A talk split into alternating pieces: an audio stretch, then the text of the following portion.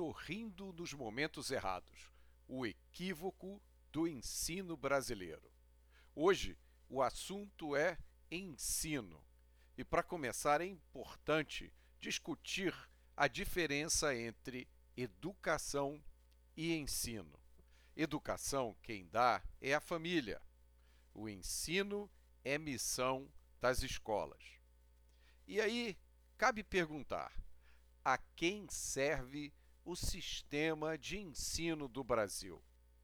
Com certeza, ele não serve aos que dele mais necessitam: os brasileiros de baixa renda e as famílias pobres, para as quais o ensino é o principal meio de acesso a uma vida melhor. Nosso problema mais urgente no Brasil é o crime sem controle. Nosso segundo problema mais urgente é o sistema de ensino. No mundo inteiro se discute educação e ensino. O avanço da ciência e da tecnologia tem sido enorme, mas ainda não foi refletido completamente nos métodos de ensino. O modelo das escolas atuais ainda é essencialmente o mesmo modelo concebido quando o ensino público foi inventado na Prússia do século XIX. Alunos sentados em uma sala assistem passivamente a um professor que apresenta informações com graus variados de interesse, atratividade e importância. Pouco se ensina, pouco se aprende.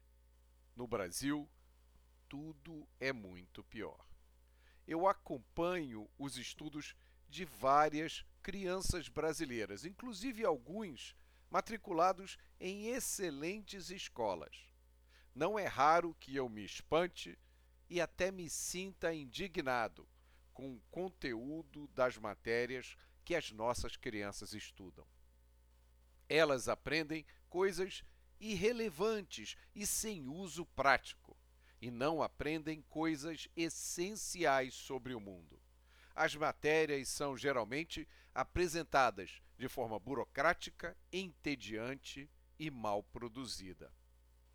Alguns professores usam as salas de aula como sessões de doutrinação, com maior ou menor ousadia. Vejam a Revolução Francesa um dos episódios mais fascinantes da história. Começou com uma monarquia absolutista, passou por uma revolução idealista e banhada em sangue, e terminou no imperialismo de Napoleão que devastou a Europa. Uma ironia suprema que precisa ser explicada às crianças. Mas tudo o que elas aprendem é uma sequência de datas e nomes um levantamento das principais questões do nosso sistema de ensino revela os seguintes fatos.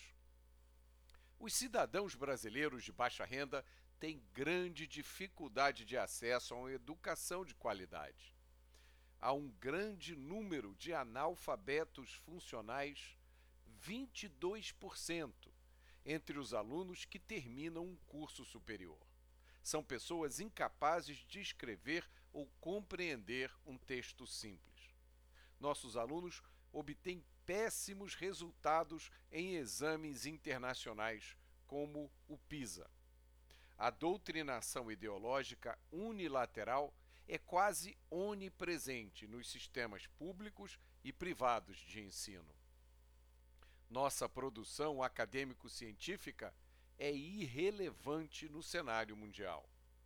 O desperdício de recursos é a regra. Os livros didáticos são ruins e caros. Chegam a custar até 200 reais cada exemplar e sofrem mudanças mínimas todos os anos para forçar os pais a comprar livros novos. O resumo da história é que nosso sistema educacional não ajuda a grande massa da população a ter uma vida melhor e nem colabora para o desenvolvimento do país. Mudar isso exige a disposição de enfrentar desafios significativos. O primeiro é olhar e tratar a educação sob a ótica do estudante e não mais sob a ótica do Estado. É fundamental questionar o fato de que toda a educação brasileira, pública ou privada, é regulamentada pelo MEC de forma extremamente centralizada, desde a educação infantil até a pesquisa e extensão universitária. O MEC controla até o Enem e assim retira toda a liberdade das escolas de montar currículos acadêmicos individualizados, de acordo com as necessidades e desejos dos alunos e suas famílias.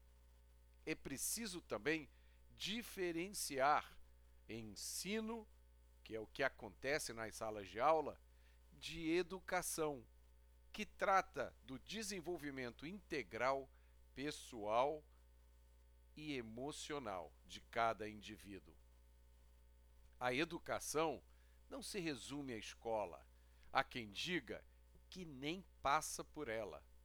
Geert Hofstede, o sociólogo holandês, diz que a cultura é o software que instalamos em nossas mentes nos primeiros 10 anos de vida e que isso acontece principalmente na família. A escola, pública ou privada, tem que servir à família e refletir seus valores, necessidades e aspirações. Ao contrário do que disse uma certa procuradora, as crianças não pertencem ao Estado. É preciso identificar os exemplos a serem seguidos. Um texto importante do doutor em economia Adolfo Saxida aponta o óbvio. É preciso colocar o foco no que é importante, saber ler e escrever, fazer contas e entender o básico sobre ciência. Sem essa base sólida, de nada adianta ensinar filosofia ou sociologia às crianças, ou mesmo uma língua estrangeira. Saxida aponta a necessidade de encontrarmos modelos de ensino que combinem simplicidade operacional com baixo custo. Exemplos de modelos assim são os Massive Online Open Courses, como a Khan Academy, o Udemy e o Coursera, que oferecem uma quantidade gigantesca de conteúdo de alta qualidade pela internet, a custo baixo ou sem custo algum. Precisamos prestar atenção às experiências de escolas livres de interferência do Estado, que funcionam com estruturas de baixo custo, como as escolas da Bridge International Academies e da Omega Schools duas redes presentes na África que oferecem ensino ao custo de poucos dólares por dia. Precisamos prestar atenção aos Estados Unidos, onde o Estado não interfere nas escolas privadas, não impõe número mínimo de dias letivos e nem certificação de professores. Cada escola faz as suas escolhas e a competição leva, naturalmente, aos melhores resultados. Nenhum pai ou mãe vai colocar seu filho em uma escola com má reputação. Precisamos convencer a sociedade que gastar 6% do PIB com um sistema de ensino que fracassa em seus objetivos mais básicos é uma loucura. Depois, precisamos trabalhar por uma reforma do sistema. A primeira medida da reforma é a desregulamentação do mercado educacional.